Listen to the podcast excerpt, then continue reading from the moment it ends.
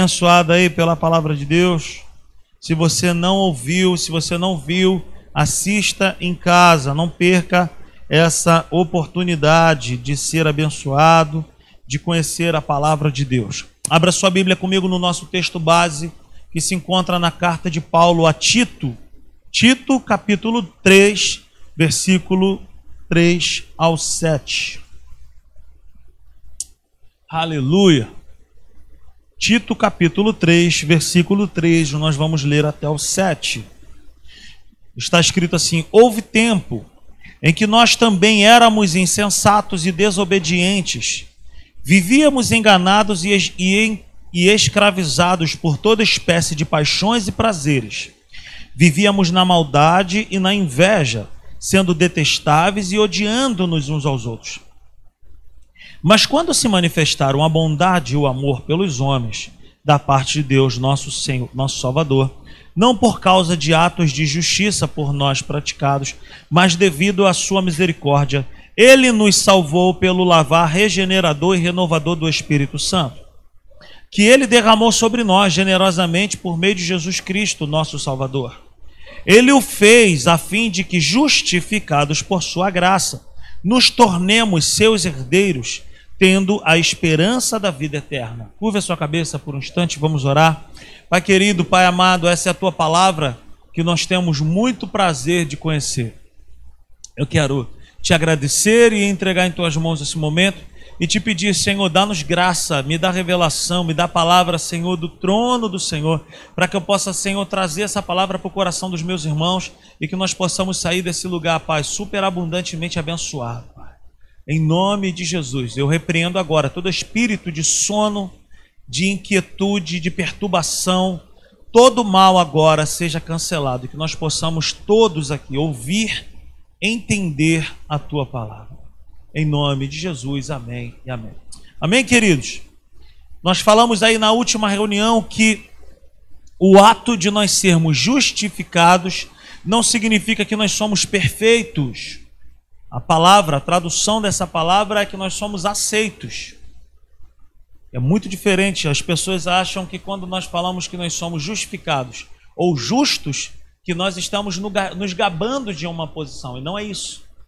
Nós somos de fato justos, justificados pelo fato de sermos aceitos, não por obras de justiça própria, não por merecimento ou por nossa performance, mas por causa do mérito do Senhor Jesus naquela cruz. Amém? Você pode dizer amém por isso? Então eu e você, nós somos justificados não é porque nós somos perfeitos, mas porque nós somos aceitos. E que o ato da justificação tocou diretamente o meu passado e o meu interior, a minha nova natureza. Amém? Nós falamos aqui, o versículo 3, ele fala: houve um tempo, e daí para frente ele começa a falar que nós éramos, nós éramos, nós éramos sempre nos levando a pensar no que nós éramos, ou seja, no passado. E a nossa vida vai mudar no versículo 4, que ele fala assim: Mas quando se manifestar a bondade e o amor pelos homens da parte de Deus, nosso Salvador, então a nossa vida mudou ali, Rebeca, no versículo 4. Nós éramos uma coisa, mas no versículo 4, alguma coisa aconteceu e o nosso Salvador. Esse alguma coisa se chama o Senhor Jesus entrou em ação. Você pode falar assim: muito obrigado, Senhor Jesus, para eu tomar um cafezinho? Obrigado, Lula. Eu vi que foi você, meu parceiro. Tô de bobeira não. Então, a nossa história mudou ali, Mauro. Porque assim nós não tínhamos saída. Não tinha não, não havia, sabe, condições de nós sairmos daquela posição de escravos de quê? De uma antiga natureza. O que nos fazia ser caracterizado, constituído pecador, era por uma questão de natureza. Por uma questão de natureza. Ou seja, a minha identidade revela aquilo que eu sou, aquilo que, sabe, que eu sou dentro. Hoje eu sou um filho de Deus. Eu sou perfeito? Não. Mas eu sou um filho de Deus. Eu fui aceito por Deus. Antes eu era um filho da ira. Por quê? Porque eu me caracterizava como inimigo de Deus. Como? Eu não fazia vontade dele. Eu tinha prazer na carne. Hoje eu e você não temos mais prazer no pecado. Nós pecamos? Sim. Nós falhamos? Sim. Mas não é algo que é a minha prática, o meu estilo de vida. Não é mais isso. E aí nós falamos que se talvez exista no nosso meio alguém que ainda seja, aí nós precisamos dar uma olhada para dentro de nós e falar: cara, será que eu nasci de novo? Aí eu preciso fazer uma análise, assim como o salmista falou: sonda, meu Deus, e me conhece, vê se há em mim algum caminho mal. E essa é a oração que nós precisamos fazer constantemente.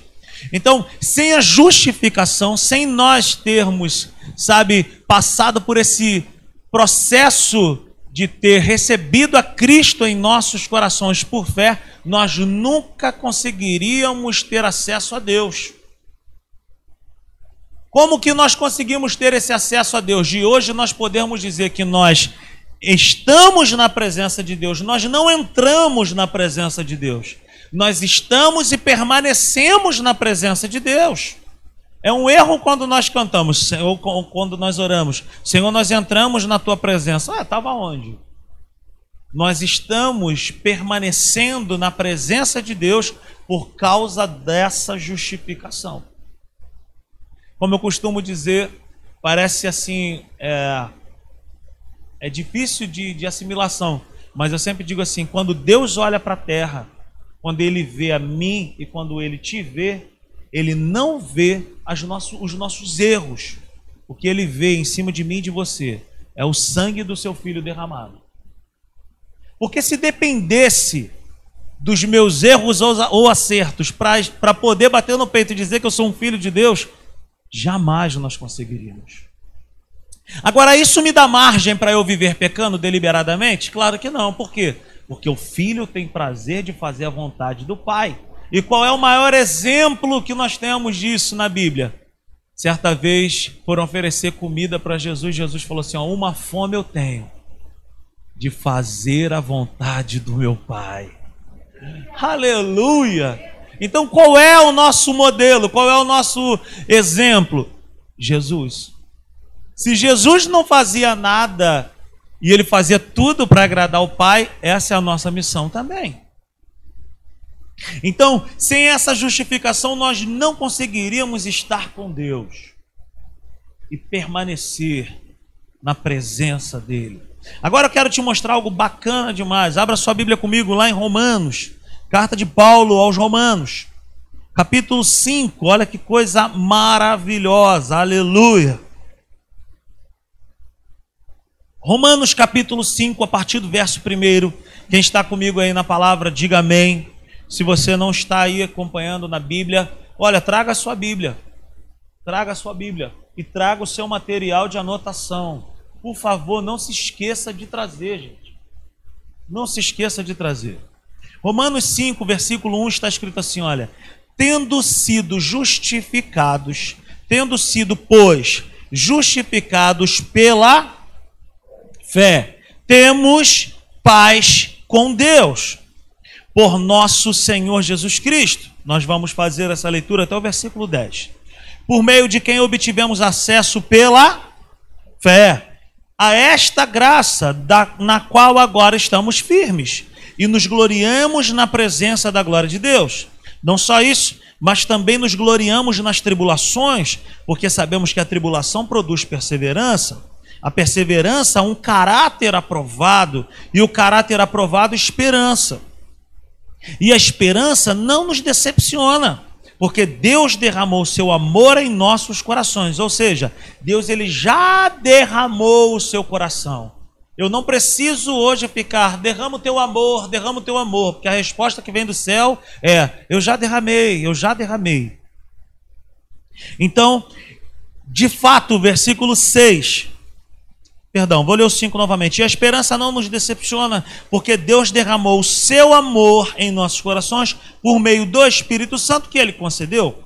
De fato, no devido tempo, quando ainda éramos fracos, Cristo morreu pelos ímpios. Dificilmente, preste atenção nisso, dificilmente haverá alguém que morra por um justo. Dificilmente haverá alguém que morra por um justo. Pelo homem bom, talvez alguém tenha coragem de morrer. Mas Deus demonstra seu amor por nós. Cristo morreu em nosso favor quando ainda éramos pecadores. Ele demonstra o seu amor quando nós ainda éramos pecadores. Ou seja, é difícil alguém morrer por alguém que seja justo. Vou dizer que é impossível. Contei o exemplo do meu irmão aí. Meu irmão estava na praia, João Felipe começou a se afogar, um outro garotinho começou a se afogar. Meu irmão estava num banco de areia, os garotos estavam todos sendo levados. Meu irmão catou o João Felipe e segurou. Veio o outro, meu irmão segurou também. Daqui a pouco estavam os três quase se afogando. E passou na cabeça do meu irmão o quê? Meu irmão, a mãe desse garotinho vai chorar, porque o meu filho eu não vou largar, não. E quando meu irmão pensou em fazer isso, um outro primo meu veio e resgatou o garoto. Graças a Deus, aleluia. Mas o que, que eu quero dizer? Talvez qualquer um de nós faria isso. Meu filho, meu irmão.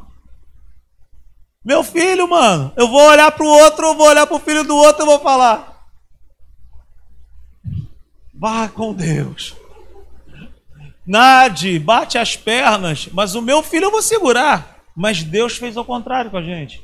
Ele pegou o melhor dele, ele pegou o seu filho e deu por nós. Quando nós ainda éramos pecadores.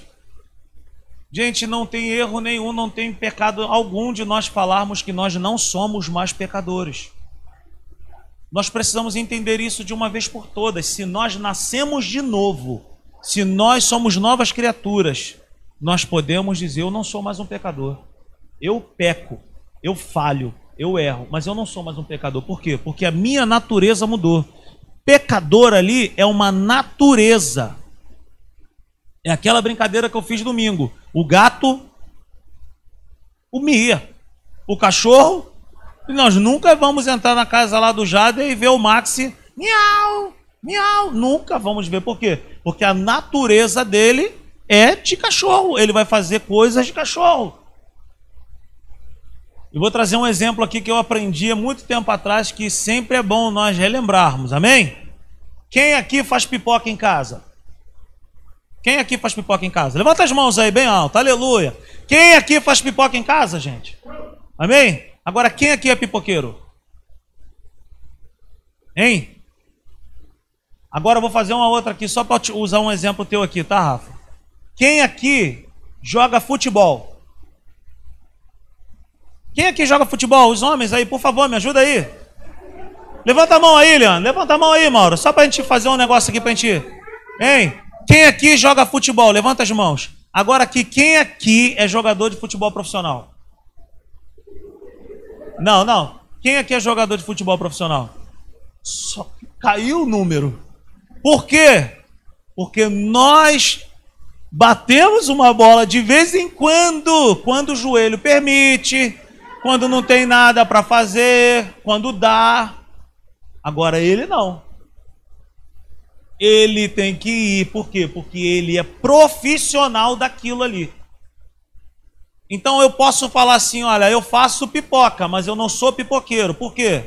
Porque fazer pipoca um dia e dez dias não fazer, não me caracteriza como um pipoqueiro. Agora, se eu acordo todo dia tendo que comprar milho, bacon, queijo coalho e sal de pipoca, e todo dia eu tenho que fazer pipoca, eu sou um pipoqueiro. O pecador, o que, que significa o pecador? É aquele que vive na prática do pecado.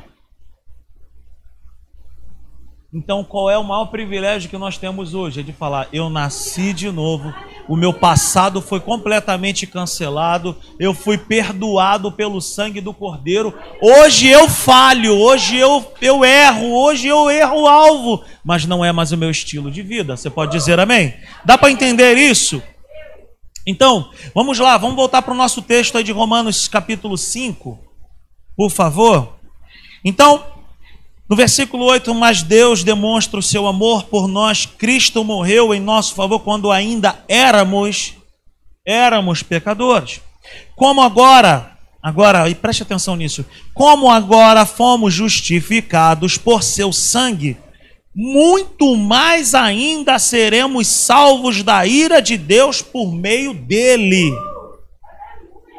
Versículo 10. Se quando éramos inimigos de Deus, o pecador é o que? Inimigo de Deus. Se quando éramos inimigos de Deus, fomos reconciliados com Ele mediante a morte de seu filho, não tem nada a ver com a gente. Jesus decidiu, ele botou a camisa 10, pegou a braçadeira e fala: Eu vou, a quem enviarei? Jesus se colocou de pé e falou: Eu vou. Versículo 10: Se quando éramos inimigos de Deus, fomos reconciliados com Ele mediante a morte do seu filho, quanto mais agora, tendo sido reconciliados, seremos salvos por sua vida. Você já ouviu falar de um filme chamado Mediador? Jesus é o nosso mediador. Qual que é a figura de um mediador, Felipe? Um mediador, ele funciona em tempos de crise, em tempos de guerra, para que haja o quê? Reconciliação e que a guerra acabe. O homem sem Deus, sem passar pelo novo nascimento, ele está fora de uma aliança com Deus. Ele precisa de um mediador. O que, que o mediador faz? Ele se coloca entre uma nação e outra para interceder por um e para o outro, para que haja paz, para que cesse a inimizade. Como é que funciona essa figura? O cara vai em uma nação, ele vai na outra e fala: vamos parar com isso, não está levando nada, não, dá, não vai dar certo, vamos, vamos fazer para que haja paz. E a Bíblia vai dizer que só há um mediador entre Deus e os homens: Jesus Cristo, homem.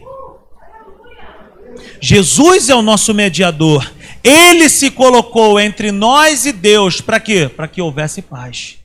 Volte agora a Romanos capítulo 5, versículo 1.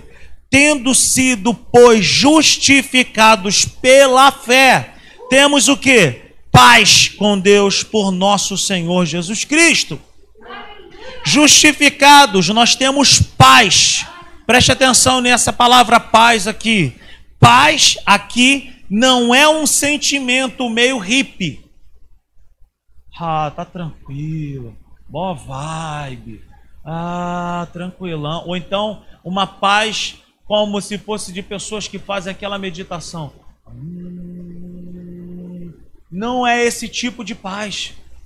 Ou então você se transformar num monge e você se refugiar num mosteiro aonde ninguém fala nada, aonde 5 horas da manhã, sabe, você acorda para fazer as suas orações e você não pode falar nada, ah, tudo baixinho, você não conversa com as pessoas.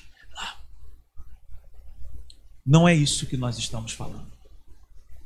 Essa paz que nós temos com Deus aqui não tem nada a ver com sentimento. Não é um sentimento, mas é uma posição, é um estado real que somente aquele que nasceu de novo, que recebeu a Jesus Cristo, pode dizer que tem paz com Deus. Pode dizer que tem paz significa o que para nós? Amizade, reconciliação. É como se eu parasse de falar com a Natália briguei com a Natália, alguém se envolveu na situação, levou eu e a Natália para um restaurante, colocou eu e a Natália sentado e falou assim: vamos lá, vamos resolver esse problema aqui agora. E nós saímos dali, essa pessoa foi embora e eu fui para um lugar maravilhoso, aleluia, com a Natália, e ali nós nos reconciliamos. E houve o que? Paz. Paz aqui é reconciliação, é o retorno da amizade. Aquilo que o homem perdeu no Éden em termos de amizade, Jesus trouxe de volta para mim e para você. Mas é uma posição, então, é um estado real. Paz aqui é um relacionamento com Deus. Antes nós éramos inimigos, mas agora nós somos seus amigos. Abra sua Bíblia comigo rapidamente na carta de Paulo, à igreja de Éfeso, Efésios capítulo 2 versículo 11 ao versículo 16. Olha que coisa linda. Aleluia. Efésios capítulo 2, 11 está escrito bem assim: Portanto, lembrem-se de que anteriormente vocês eram gentios, por nascimento, e chamados em circuncisão, pelos que se chamam circuncisão, feita no corpo por mãos humanas e que naquela época vocês estavam sem Cristo, separados da comunidade de Israel, sendo estrangeiros quanto às alianças da promessa, sem esperança e sem Deus no mundo. Mas agora em Cristo Jesus, vocês que antes estavam longe, foram aproximados mediante o sangue de Cristo, pois Ele é a nossa paz, o qual de ambos fez um e destruiu a barreira, o muro da inimizade, anulando em seu corpo a lei dos mandamentos expressas em ordenanças. O objetivo dele era criar em si mesmo, dos dois, um novo homem fazendo a paz. 16. E reconciliar com Deus os dois em um corpo por meio da cruz, pela qual ele destruiu a inimizade. Deixa eu te falar uma coisa: Deus não está de mal contigo. Deus não está de mal comigo, Deus não está de mal contigo, Deus não está de mal com você que está em casa. Ele é o nosso amigo. Jesus pagou um preço por mim e por você para que voltássemos a ser amigos de Deus. Por isso nós podemos dizer: reconciliado eu, eu sou. Agora abra sua Bíblia comigo em Colossenses. Colossenses capítulo 1, versículo 21 e 22. Vamos que vamos, o que vale é o que está escrito. Está escrito. Já dizia o profeta Arnaldo César Coelho, a regra é a regra é clara, o profeta falou. Então está escrito, está assim, ó: Antes vocês estavam separados de Deus e em suas mentes eram inimigos por causa do mau procedimento de vocês. Gente, nós não prestávamos, nós não servíamos, nós não éramos flor que se cheirasse.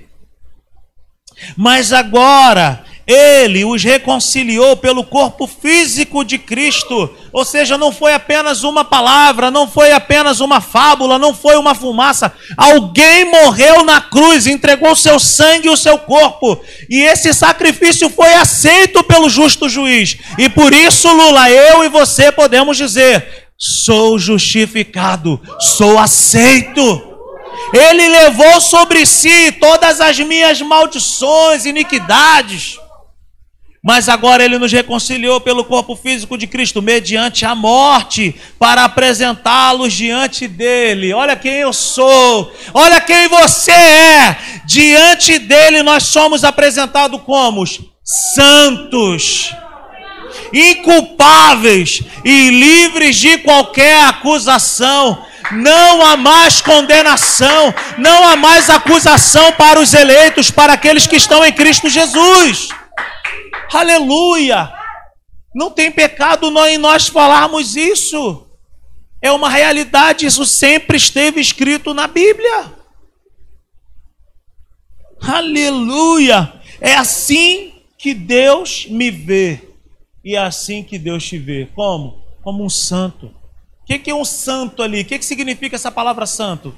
Não é o santo que as pessoas adoram, idolatram como, como, como, sabe, que não erra. A palavra santos ali significa separado. Como que Deus me vê? Como um povo exclusivo, como gente separada, para o uso exclusivo dele. Não tem nada de errado nisso. Eu e você que recebemos a Cristo como único e suficiente Salvador, nós podemos dizer: Eu sou um santo do Senhor, eu sou uma santa do Senhor. Não significa que você não erra, não é que você agora é digno de ser adorado ou louvado, não é isso. A palavra santo significa separado. Nós fomos separados por amor de Cristo e pelo amor de Cristo para servi-lo. É simples, é fácil, é descomplicado. Aleluia! Aleluia! Quem está me entendendo, pelo amor de Deus? Nós temos paz com Deus, e isso significa que Deus aceitou o sacrifício de Jesus. Deus não está de mal comigo, Ele é meu amigo. Essa paz não é ausência de problemas também. As pessoas também podem falar assim: ah, então nós temos paz com Deus, nada de mal me acontece, não passo por problema nenhum. Não é isso. não significa isso. Essa paz não é ausência de problemas, mas é um direito a termos acesso ao Rei dos Reis. Paz significa reconciliação. Fale comigo, paz significa reconciliação mediante ao sangue do Filho e pela direção do Espírito Santo. Paz significa reconciliação. Deus não está de mal comigo. Ele é meu amigo. Ele me aceitou. Ele me recebeu por causa do sangue do seu filho Jesus. Aleluia! Você pode aplaudir o Senhor nessa noite? Aleluia! Agora, volte lá para Romanos, no capítulo 5. Aleluia! Romanos, capítulo 5. Olha o que está escrito lá. Dificilmente haverá alguém que morra por um justo. Pelo homem bom, talvez alguém tenha coragem de morrer. Justificação. Jesus morreu pelos injustos e nos fez justos. Nós hoje fomos aceitos, hoje nós fomos recebidos. Eu não posso mais bater no peito ou me prostrar diante de Deus e falar: Senhor, eu entro na tua presença e eu sou um pobre, miserável, cego e nu. Essa é uma oração da antiga aliança. Essa é uma oração da antiga aliança onde as pessoas não podiam entrar na presença de Deus, mas dependiam do sumo sacerdote, que uma vez aconteceu semana passada, essa data em Jerusalém, existe até hoje, é a data aonde o sumo sacerdote entra no templo e aonde o perdão é liberado. Hoje não. Para nós da nova aliança, que já temos a Jesus como único e suficiente Salvador, ele já me perdoou. Ele já me separou para ele eu não posso mais me colocar diante de Deus e falar: Senhor, eu entro na tua presença, sou um cego, miserável, pobre, nu. É uma antiga, é uma oração da antiga aliança.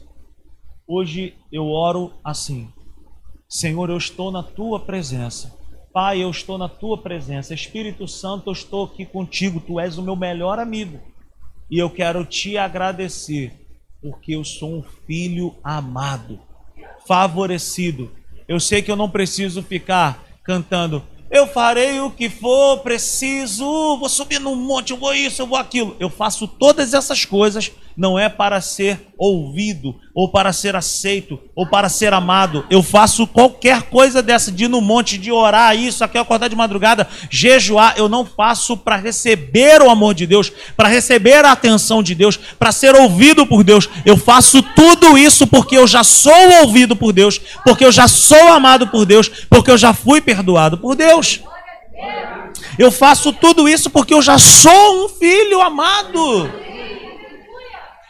Ele nos amou, versículo 8 nós falamos, mas Deus demonstra o seu amor por nós. Cristo morreu em nosso favor quando ainda éramos pecadores, quando éramos desprezíveis, ou seja, quando eu tinha uma velha natureza, quando eu vivia no erro, quando ninguém me dava valor, ele estendeu a mão.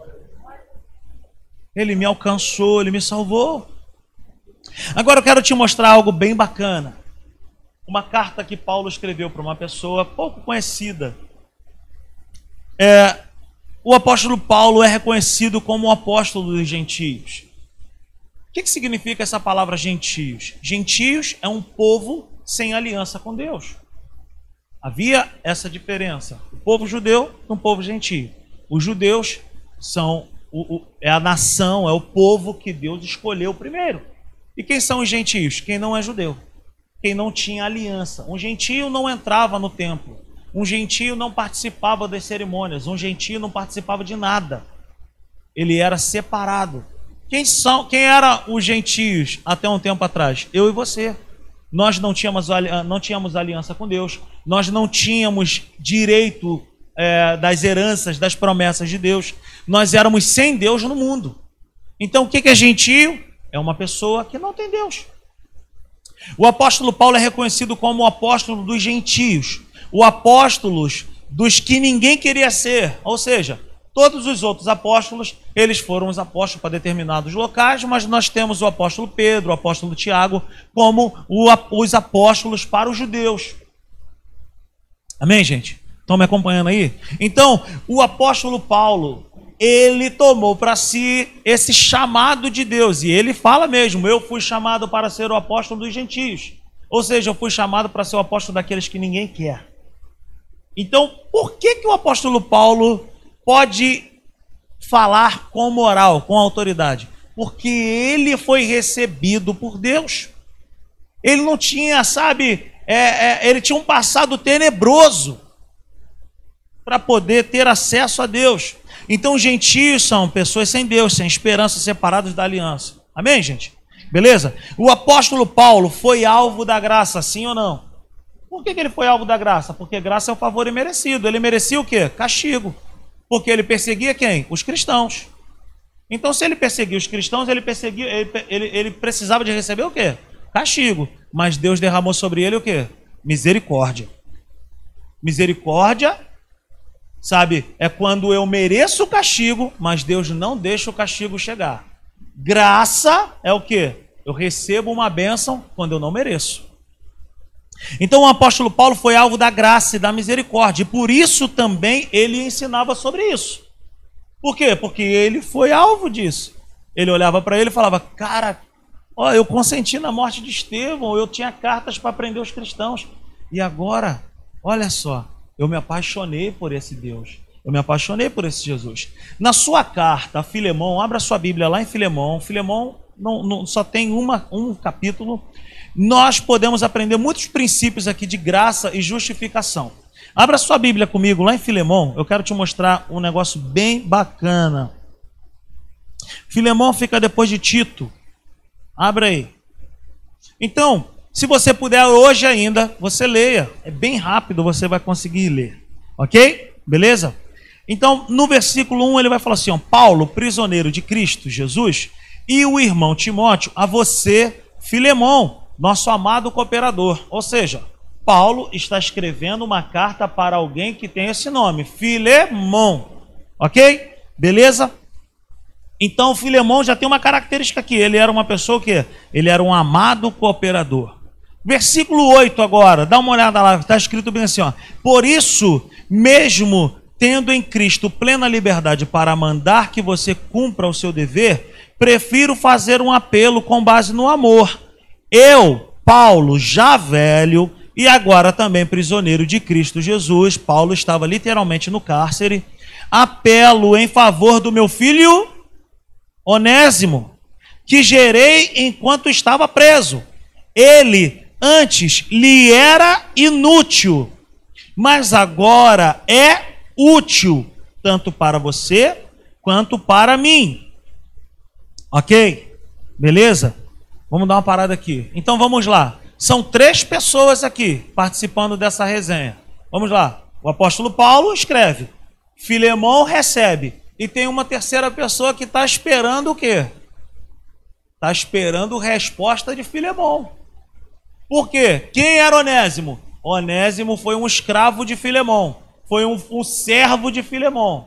Filemão, provavelmente pelos estudos, era uma pessoa de posse. Por isso que a Bíblia vai falar que ele era um cooperador, ele cooperava financeiramente com o ministério de Paulo. Então, Onésimo fez besteira lá atrás. Provavelmente Onésimo deu a bolida nas finanças, na renda de Filemão. Filemon tá como? Chateado. Onésimo cai aonde? No cárcere com quem? Com Paulo. Então Paulo vai falar assim, ó, eu estive com Onésimo, é meu filho, eu gerei ele. Ou seja, Onésimo puxou uma cana lá com Paulo. Vai me acompanhando aí nesse raciocínio. Então, Onésimo não servia para nada. Era escravo, fez besteira, tinha um passado tenebroso, Leandro. Filemão, uma pessoa maravilhosa. Paulo, nós já sabemos. Onésimo, era bola rasteira, como Giovanni costuma dizer. Onésimo nos representa, gente. Onésimo aqui éramos nós. Um passado tenebroso, fizemos besteira pra caramba. Onésimo nos representa. Onésimo era um escravo. Nós éramos escravos. Nós éramos presos aos vícios, aos pensamentos. Nós éramos escravos de nós mesmos, nós vivíamos para fazer a nossa própria vontade. Onésimo provavelmente então roubou, defraudou algo de Filemão. Onésimo então fez besteira, sim ou não? Como nós fazíamos. Olha o versículo 11, vai dizer assim: Antes ele era inútil. Por que, que ele era inútil? Porque Filemão estava muito chateado. Se Filemão batesse de frente com Onésimo, ia fazer o que com ele? Ia dar ruim. Ia dar ruim. Versículo 10: Apelo em favor do meu filho Onésimo, que gerei enquanto estava preso. Ó, o que, que aconteceu? O que, que aconteceu com Onésimo na cadeia? Ele teve um encontro com quem? Com Cristo. Ele agora ele é um filho de Paulo na fé também. Ou seja, ele recebeu a palavra do, da justificação, da graça. Provavelmente Paulo tenha falado para ele: Cara, o teu passado não importa mais. Olhe para Cristo, vai viver uma vida nova, vai viver agora um estilo de vida novo. E aí, qual era o pensamento de Onésimo? Cara, mas eu preciso voltar para lá, para minha terra, e Filemão vai estar muito chateado comigo. Quem? Filemão? Pô, Filemão é meu cooperador. Vamos resolver isso aí. Acompanhe comigo. Quem está comigo aí, diga amém. Então, Paulo tem uma brilhante ideia. Vou escrever uma carta para Filemão. Nessa carta, Paulo vem chamando, olha só a tática de Paulo, que amor, você é meu cooperador, você é isso, aquilo, e vem falando bem, coisa e tal, PPP, coisa e tal. Então, depois que Onésimo tem esse encontro com Cristo, Paulo faz essa carta. Nos versos 17 a 19, vamos ler. Assim, aí olha como é que é a carta que Paulo escreve. Assim, se você me considera companheiro na fé, receba-o como se estivesse recebendo a mim. O que, que Paulo está falando lá para Filemão? Ó, oh, cara, eu vou te mandar o Onésimo aí. Mas eu quero que você o receba como se você estivesse recebendo a mim. Quem era Paulo? O Filho de Deus, um homem de Deus. O passado foi cancelado. O que ficou para trás ficou. Agora Paulo está vivendo em novidade de vida. Versículo 18: Se ele não, Paulo mesmo. Paulo está se colocando no lugar de Onésimo, falando: receba ele como se estivesse recebendo a mim. Versículo 18: Se ele o prejudicou em algo, ou lhe deve alguma coisa, ponha na minha conta. Olha só, Paulo.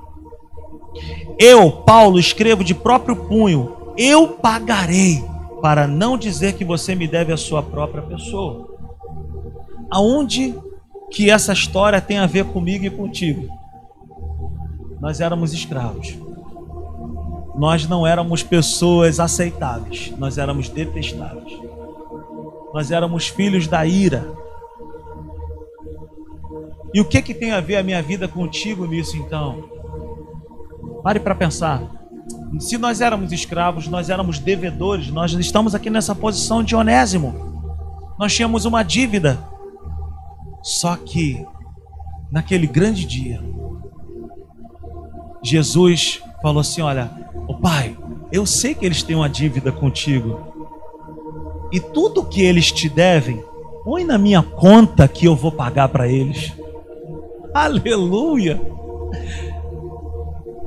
Ó, eles não merecem, mas põe na minha conta, eu vou pagar a conta deles, eu vou pagar a dívida deles. Qual é o nome disso? Graça, justificação. Alguém pagou a minha conta, alguém pagou a sua conta. E hoje eu não preciso mais ficar tentando pagar algo para ser aceito por Deus. Eu já fui aceito por Deus. Então Paulo paga a dívida de alguém. Onésimo, para que ele voltasse sem dívida. Preste atenção nisso. Paulo escreve, Paulo escreve para Filemão, ó, ele vai voltar, mas ele não vai voltar como antes não. Olha isso. Ele vai voltar, mas ele não vai voltar como antes. Como que ele vai voltar? Ele vai voltar sem dívida. Por quê? Põe na minha conta que eu vou pagar. Outra coisa que ele vai voltar, ele não vai voltar mais como escravo. Receba ele como se estivesse recebendo a mim, como seu irmão em Cristo, como seu amigo. Então Paulo pagou a dívida dele, de Onésimo, para que ele voltasse sem dívida, perdoado, mas não voltasse também como que? Como um escravo. Onésimo agora volta para a presença de Filemão como? Sem dívida, perdoado, amigo de Filemão e sem ser escravo. Um preço já foi pago por mim e por você, para que nós sejamos amados, favorecidos, santos, inculpáveis. Um preço já foi pago por mim e por você, para que nós pudéssemos entrar e permanecer para sempre na presença do Senhor sem dívidas. Não converse, não ore a Deus como se você estivesse devendo algo para Ele, porque a minha e a sua dívida já foi paga. Outra coisa, nós não podemos mais viver uma vida de escravo, de sentimentos, de passado, de vícios, de pensamentos, de mentiras do inferno. Por quê? Porque Jesus me tirou da escravidão. Coloca Colossenses 1,13 na tela, Cis, por favor. Então, meus irmãos, o que que resume tudo isso? Eu e você somos justificados, livres pelo sangue, pelo amor de Jesus. Colossenses 1,13, pois ele nos resgatou. O que, que significa isso, gente? O que, que significa isso? Nós estávamos num cativeiro nós estávamos em um lugar onde nós não conseguiríamos sair sozinho. Mas alguém foi lá e pagou o resgate. Pagou o resgate. Pois ele nos resgatou do domínio das trevas e nos transportou para o reino do seu filho amado. Nós éramos escravos, hoje nós somos livres. Fique de pé. Paulo fez por Onésimo o que Jesus fez por nós. Pagou a minha dívida, me perdoou, me fez ser livre e agora já não me chama de servo, mas me chama de amigo. Coloca por favor João 15, 15. Aleluia! Eu sou amigo de Deus. Já não somos, sabe, não, já não somos mais servos, porque o servo não sabe o que o Senhor faz. Em vez disso, eu os tenho chamado de amigos de Deus, amigo de Deus, porque tudo que ouvi do meu Pai eu lhes tornei conhecido. Aleluia! Ele me chama de amigo. Diga comigo, eu sou justificado livre, filho, perdoado e amigo de Deus. Aleluia! Celebra Ele nessa noite. Ele é digno, Ele é digno. Aleluia, aleluia. Glória a Deus. Oh, quantos aqui foram abençoados com essa palavra? É a maior necessidade que nós temos é conhecer essa realidade de quem nós somos, de quem Deus é em nós. Aleluia. Eu sou livre, eu sou livre, eu sou livre. Uh! Obrigado, Senhor. Levante sua voz. Abre os seus lábios e adora Ele. Fale com Ele nessa noite. Ele é merecedor de toda a honra e de toda a glória. Eu sou livre, Deus. Eu sou filho. Aleluia. Obrigado, Senhor. Ah, obrigado. Que a graça do Senhor Jesus, o amor de Deus o Pai, a comunhão e a consolação do Espírito Santo seja sobre a minha, seja sobre a sua vida, em o nome de Jesus. Amém e amém. Aplauda ele nessa noite.